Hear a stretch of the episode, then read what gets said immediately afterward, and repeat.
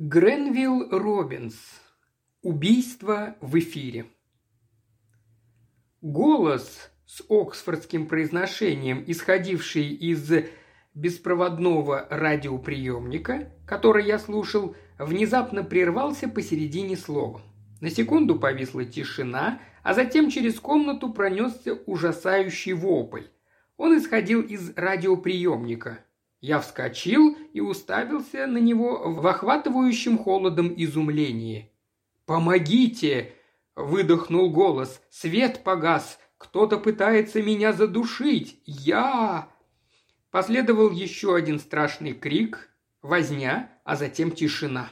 Казалось, не было сомнений, что диктор, кто бы он ни был, потерял сознание или мертв. И все это заняло не больше секунды. Он был убит, и никто не спас его, в то время как сотни тысяч людей, которые не могли ему помочь, слышали каждый звук.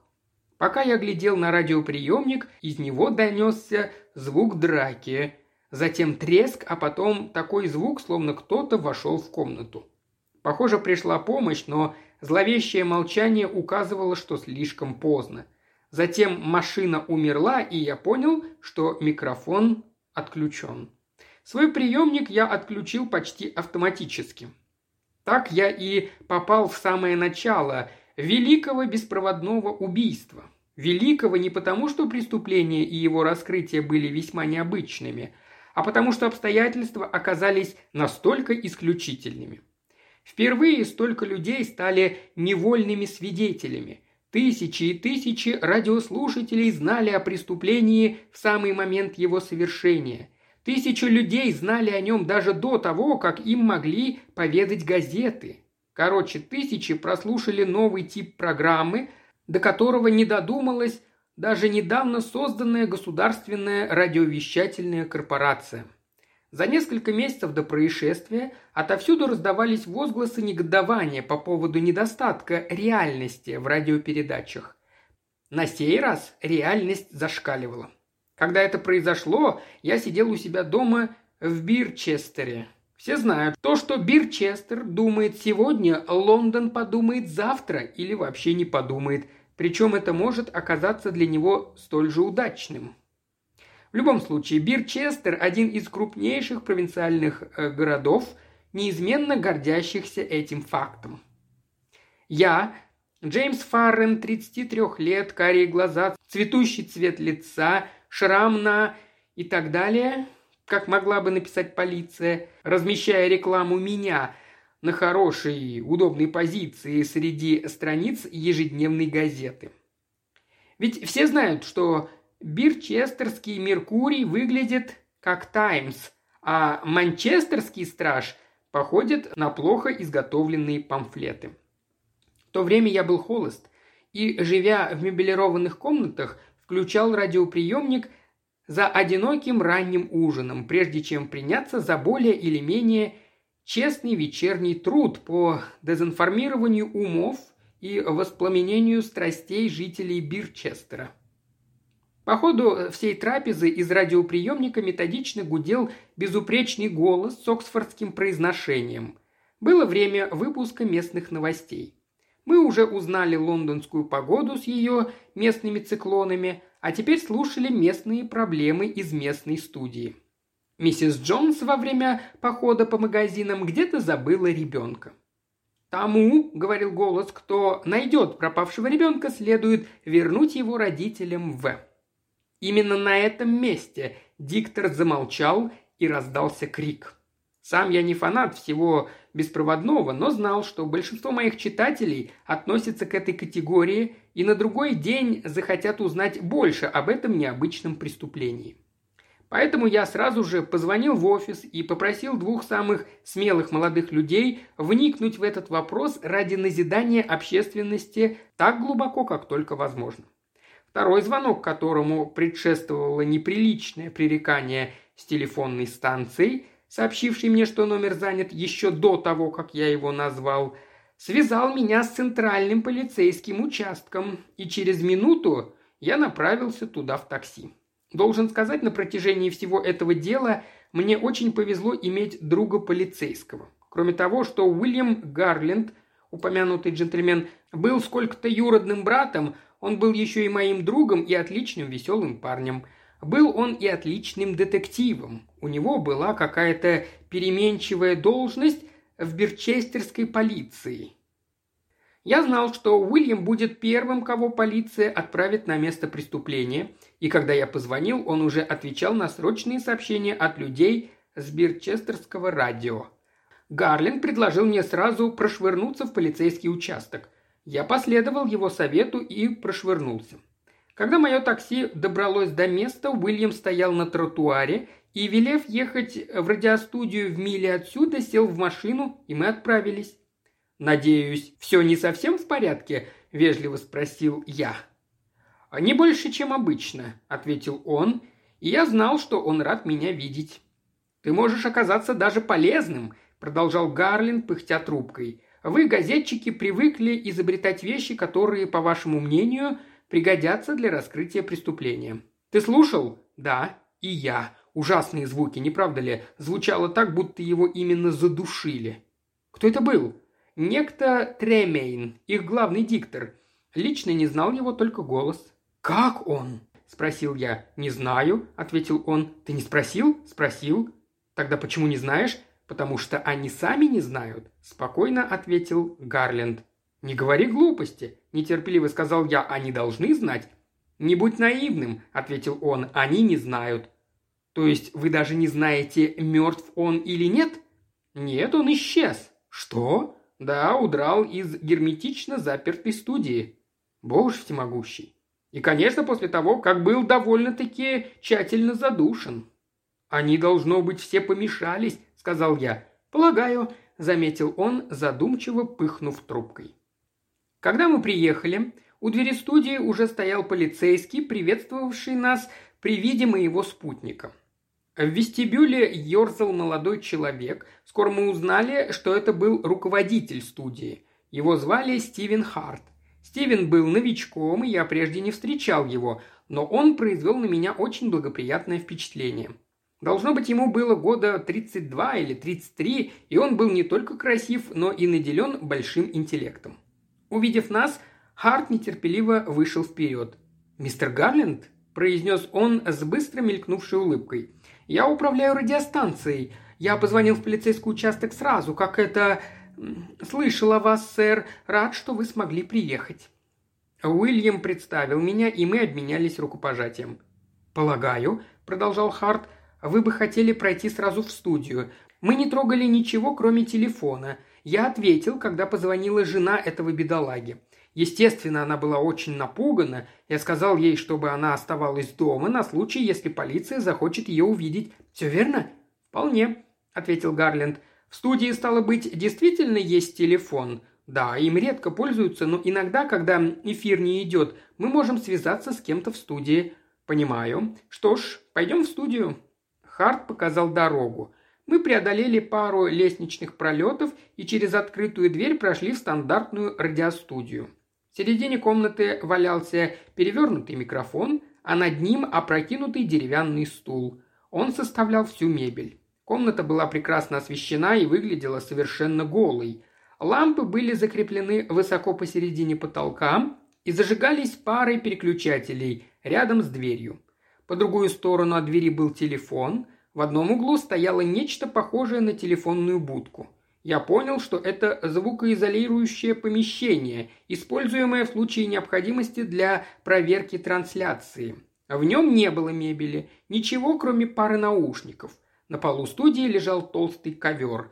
Ярко-желтого цвета стены были скрыты тонкими занавесками. И все. «Не могли бы вы закрыть дверь?» – сказал Уильям Харту. Тот так и сделал.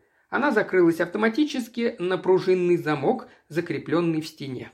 «Конечно, у вас есть ключ», – продолжал Уильям. «Да, и еще у двух-трех человек из числа персонала. Дверь закрывается, чтобы предотвратить возможность вторжения посреди трансляции посторонних. Конечно, это вряд ли. Кажется, сегодня ночью это и случилось», – сухо сказал собеседник. «Да», – согласился Харт, – «не понимаю». «Что ж, мистер Харт», – сказал мой друг, быстро, но тщательно оглядев комнату. «Не возражаете, если я задам вам несколько вопросов?» «Конечно, нет». Мы оба слышали случившееся с нашей стороны беспроводной сети. Полагаю, это действительно был голос Тремейна? Да. Вы видели, как он пришел? Да, он пришел за 10 минут перед тем, как стать читать местные объявления. Вы знаете, мой кабинет рядом. Он зашел поздороваться и, как обычно, оставил там шляпу и пальто. Они все еще там. А потом пошел в студию. Да, мы поболтали несколько минут, я дал ему объявление, которое он должен был прочитать, а потом Тремейн пошел в студию. Свет горел. Да, я пришел с ним. Тут все было как всегда. Понимаю. А потом оставили его здесь одного? Да, если работает неопытный диктор, во время трансляции его кто-то обычно подстраховывает в студии. Мы с бедным Трейменом по очереди сидели там, чтобы контролировать ситуацию, но, конечно, это не относилось к нам самим. Мы оба высокопрофессиональные дикторы. Тремейн зачитывал все объявления. Он зачитывал большинство из них. В общем-то, все, если не был в отпуске. Тут небольшой штат. Понимаете, это в основном ретрансляционная станция. Вижу. И вы оставили его тут одного? Да, когда я вышел, он сидел у микрофона. Я оставил его и закрыл за собой дверь. Потом пошел в свой кабинет поработать. Конец месяца нужно было много сделать, и я спешил. Я сидел в кабинете большую часть дня. И что случилось потом? Ну, в моем кабинете, как обычно, работал громкоговоритель. Он обеспечивает дополнительную проверку трансляции. Я так привык к нему, что почти не обращаю на него внимания, по крайней мере, до сегодняшнего дня. Тут он заметно разволновался. Через несколько минут, продолжал он наконец, я услышал в точности то, что и вы все. Понимаю, вы слышали, как Треймен крикнул, что свет погас и его душит. Именно.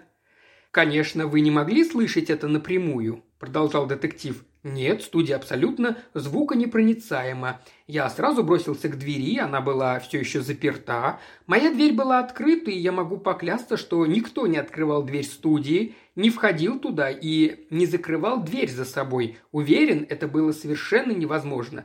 Затем я обнаружил, что Переполошившись, забыл ключ от студии на столе в своем кабинете. Я бросился назад, взял ключ, открыл дверь и обнаружил, что в студии темно. «Любопытно», – заметил Гарленд. «Именно», – сказал Харт. «Не было ни малейшего звука. Я нащупал у двери переключатель, он был опущен вниз. Я включил свет, и тот зажегся, как обычно. Поначалу я думал, что лампы перегорели, и у Тремейна был припадок. Но это не объясняло его...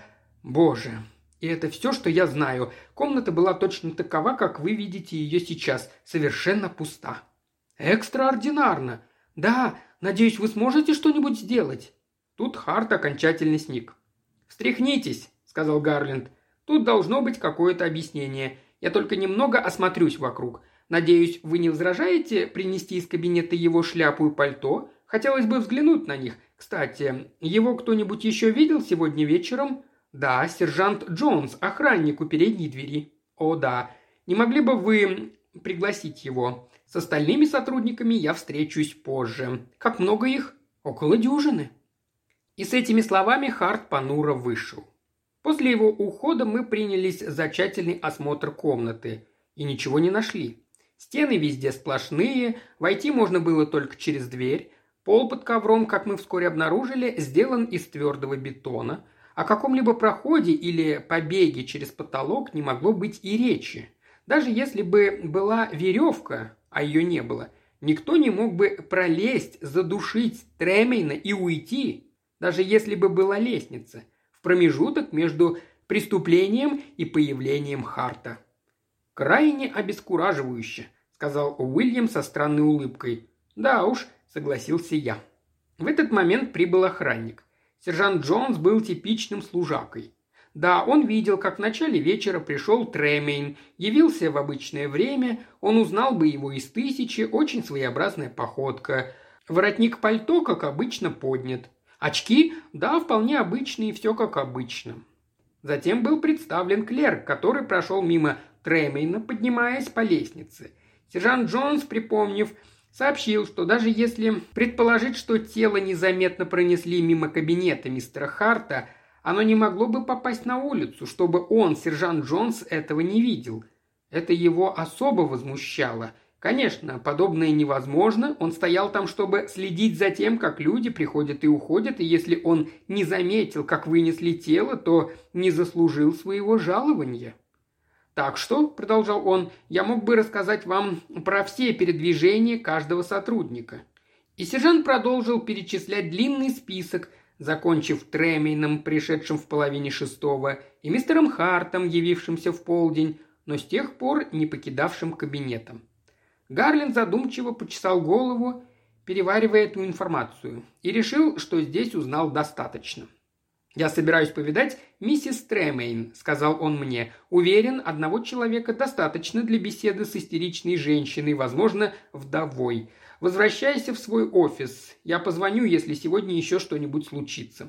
С этим он оставил меня, и я задумчиво направился в офис. В тот вечер он мне не позвонил, и, ложась спать, я все так же был озадачен этой тайной. Два мои репортера, отличные парни, делали все возможное и соорудили вполне читабельный материал, но местная полиция, слишком хорошо знавшая свою работу, позволила им немногое сделать. Все газеты могли получить лишь очень маленький факт и огромный ворох гипотез. И для гаданий дело это было нелегким. Я, например, был безнадежно озадачен – мой репортер, как и сыщик, опросил жену пропавшего диктора, и она поклялась, что слышала в приемнике голос мужа. Сомнений в этом у нее не было. Все это было невероятно. На Треймина напали в пустой и неприступной комнате, а затем унесли его или тело, и все на протяжении менее чем двух минут. Неудивительно, что на следующий день все газеты полнились этим. Один за другим мелькали заголовки, посвященные делу, Некоторые зашли столь далеко, что назвали это происшествие сверхъестественным. Дело было столь удивительным, что могло оказаться замечательнее чудо семи дней. Примечание. Английский фразеологизм, обозначающий сенсацию, которой быстро утратили интерес. Но на сей раз газетам не позволили затягивать покров таинственности надолго, поскольку на другой вечер Гарленд Растянул сеть, и все было кончено. Приветственные крики зрителей в суде и эшафот. Это сделало историю еще более удивительной, но, будучи журналистом, я не мог без сожаления размышлять о сообразительности моего родственника, столь скоро прекратившего сенсацию, которую газеты ожидали годами. В тот день я работал после обеда в кабинете, когда раздался звонок телефона. Это был Гарленд – он хотел меня видеть, и я пригласил его прийти. Через несколько минут Уильям зашел в комнату. Он выглядел усталым, но довольным. «Ну?» – спросил я.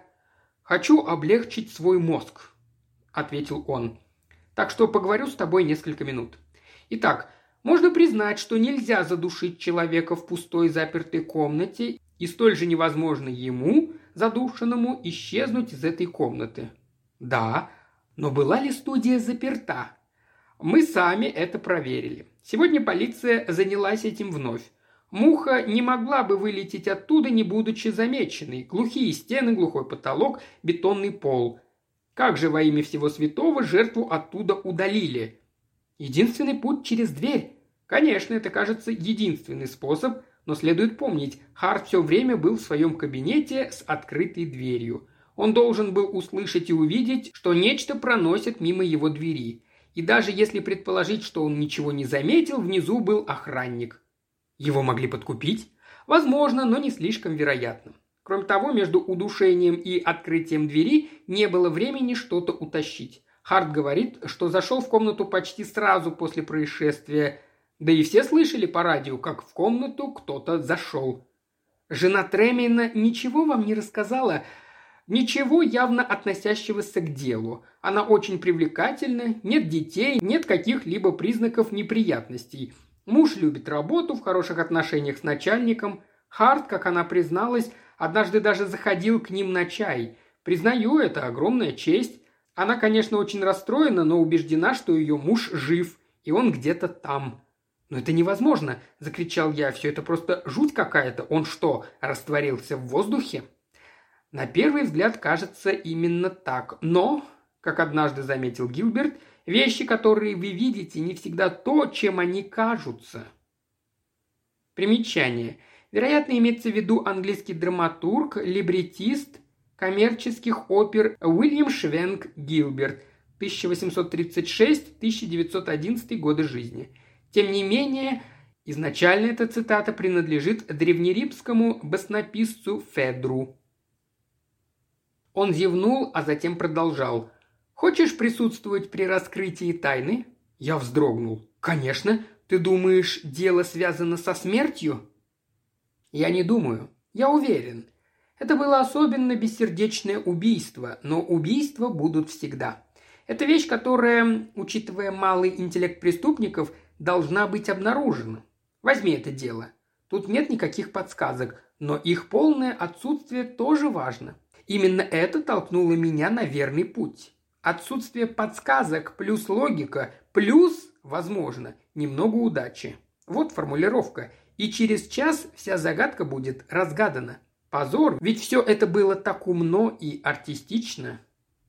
«Она все равно меня озадачивает», — сказал я. Она озадачивала и меня примерно 12 часов. Я был в полном недоумении, пока не начал размышлять о людской природе, и тогда все стало довольно просто. С этими словами он посмотрел на часы. «Ну», — сказал он, — «коли хочешь присутствовать при развязке, следуй за мной, о, четвероюродный брат, двумя поколениями младше».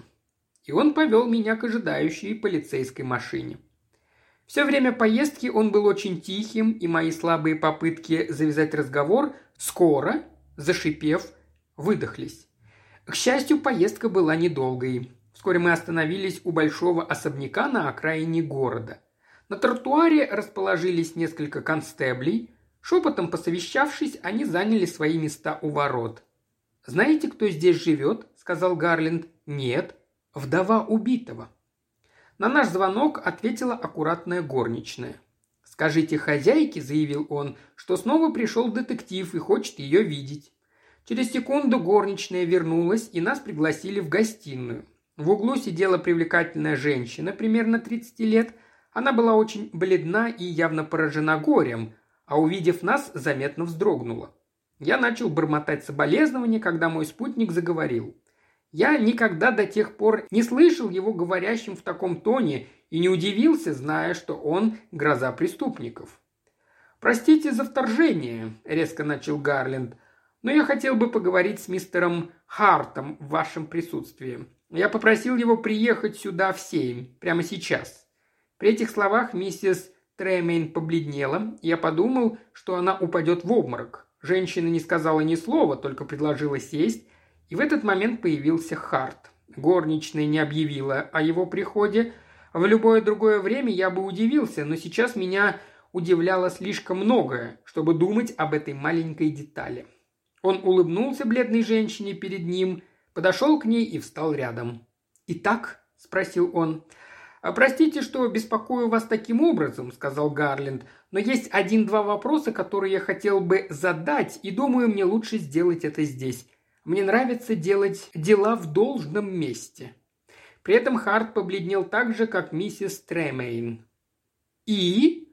Думаю, можно перестать играть в прятки», – серьезно ответил мой спутник. «Я не дурак. Зачем вы это сделали?» «Что сделал?» – выдохнул тот. «И?» – продолжал Гарленд, не обращая внимания на вопрос. «Где?» В этот момент мужчина и женщина инстинктивно посмотрели на французское окно – ведущая наружу в сад. Всего лишь на долю секунды, но Гарленд это заметил. «А, я так и думал», — сказал он. «Что ж, есть ли необходимость продолжать этот фарс?» «Боюсь, я не понимаю вас», — самоуверенно ответил Харт. «Уверены?» «Вполне». «Отлично», — сказал Гарленд, повернувшись ко мне. Приведи, пожалуйста, двух полисменов. В машине есть лопаты. Скажи им подождать меня в саду прямо у окна. Наши друзья смогут отсюда посмотреть, что они будут делать». Я повернулся к двери, и в этот момент женщина издала крик, который, я надеюсь, больше никогда не услышать. Мужчина схватил ее за руки и пытался успокоить, но было слишком поздно, и хоть он делал все, что мог, Харт не мог остановить всю жалобную историю, теперь выплескивавшуюся наружу. И что за горестная то была история. Как Гарленд докопался до правды, я не мог себе представить, но так и было. И теперь, когда его теории оправдались, он выглядел столь же несчастным, как те двое бедолаг, пойманных им в ловушку. Это была старая, старая история. Вечный любовный треугольник. Убитый муж пренебрегал женой, другой ее утешил. Дела шли хуже и хуже, пока муж не начал плохо обращаться с женой. Тогда они решили избавиться от него. Они... Но продолжение лучше поведать словами Гарленда. Последний раз я видел двух этих несчастных созданий, попавших в сети собственного преступления, выводимыми под охраной двух полисменов. Они смотрели лишь друг на друга и пытались друг другу помочь. Так жаль. Именно там была настоящая любовь, если только она бывает в мире. И они неизбежно шли на эшафот. Тело, конечно, было захоронено в садике перед домом. Закончив все неприятные формальности, связанные с арестом и эксгумацией, Гарленд вернулся в мой кабинет. «Жизнь – странная штука», – сказал он, плюхнувшись в кресло. «Те двое должны были бы составить образцовую супружескую пару, но как две стороны человеческого треугольника они были ничем иным, как злодеями. Соглашусь, но как ты пришел к разгадке? Я до сих пор брожу в потемках. Поначалу я будто тонул. Я почти пришел к выводу, что произошло нечто сверхъестественное, а сыщик не может так думать. Очевидно, что должно было быть какое-то материальное объяснение исчезновению человека, который, если верить нашим ушам, был без сознания либо мертв.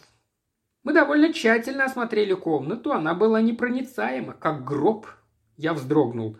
Да, но это было именно тем, чего не было. Никакое тело не могло быть вынесено из этой комнаты без ведома Харта, и вскоре я убедился, что из здания вообще не могло быть вынесено никакое тело. Помимо всего прочего, заслуживающим доверия было свидетельство охранника и других людей. Нет, все это было невозможно, не могло произойти. Но так и было. Знаю, что было, но не там. Харт, умный парень, придумал этот трюк. Он узнал, что невозможно скрыть убийство вообще. Поэтому он сделал так, чтобы казалось, что убийство произошло в таком месте, которое собьет всех с толку. Студия была только приманкой. Тело не покидало здание. В нем не было тела. Там вообще никогда не было тела. Я кивнул.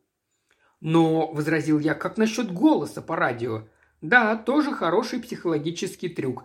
Полагаю, вы слышали голоса многих хороших дикторов и с лучшим оксфордским произношением, не так ли? И даже если бы вы знали этих людей, готов поспорить, вы с трудом уловили бы разницу между их голосами. Эти двое, Харт и Тремейн, время от времени менялись зачиткой новостей. И вскоре я обнаружил, что э, в Бирчестере нет никого, кто бы мог поклясться, что между их голосами есть существенная разница. Дикторы похожи на передовицы в «Таймс». Все анонимны и все одинаковы. «Да, все верно», — сказал я. «Их голоса, зачитывающие новости, могут быть все одинаковые, но что насчет крика? Не могу представить двух людей, одинаково кричащих». Отлично, но кто слышал, как кто-нибудь из этих двоих кричит? Люди не привыкли кричать на публике.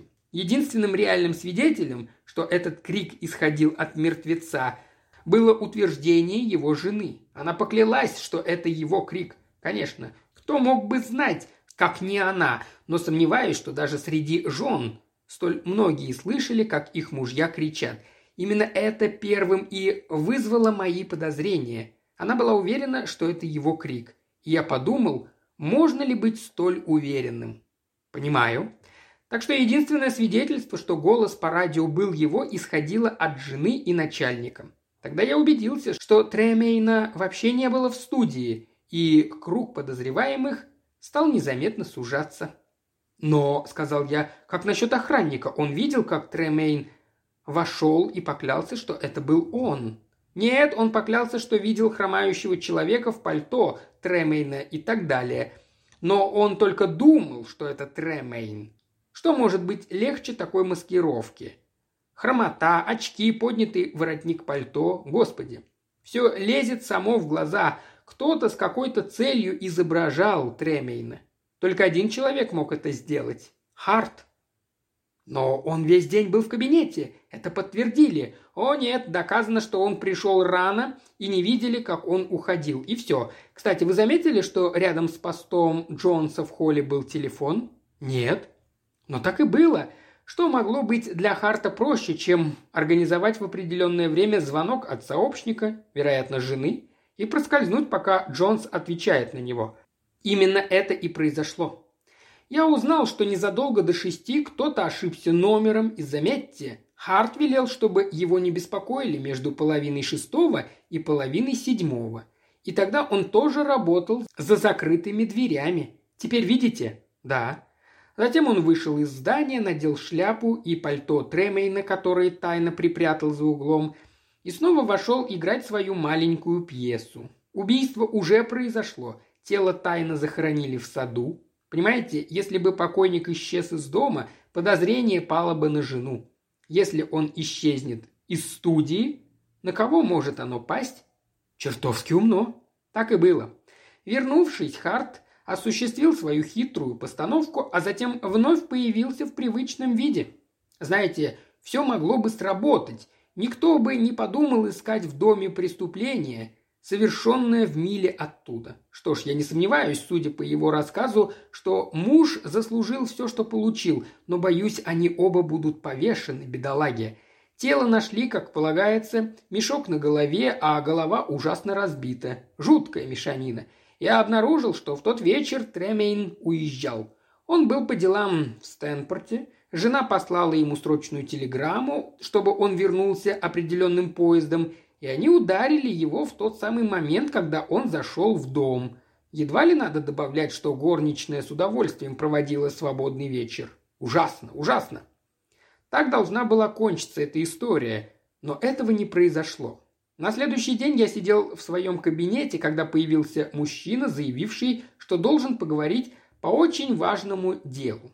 Его впустили. Он был примерно 35 лет, хорошо одет, с приятной внешностью, пока вы не смотрели ему в глаза, самые злые из всех, какие я видел на лице человека. «Ваше имя, сэр?» – спросил я. «Мистер Тремейн, Чарльз Тремейн», – сказал он, представившись именем убитого. «Пожалуйста, не шутите на столь неприятные темы», – заметил я. «А в жизни не был более серьезен», – продолжал он.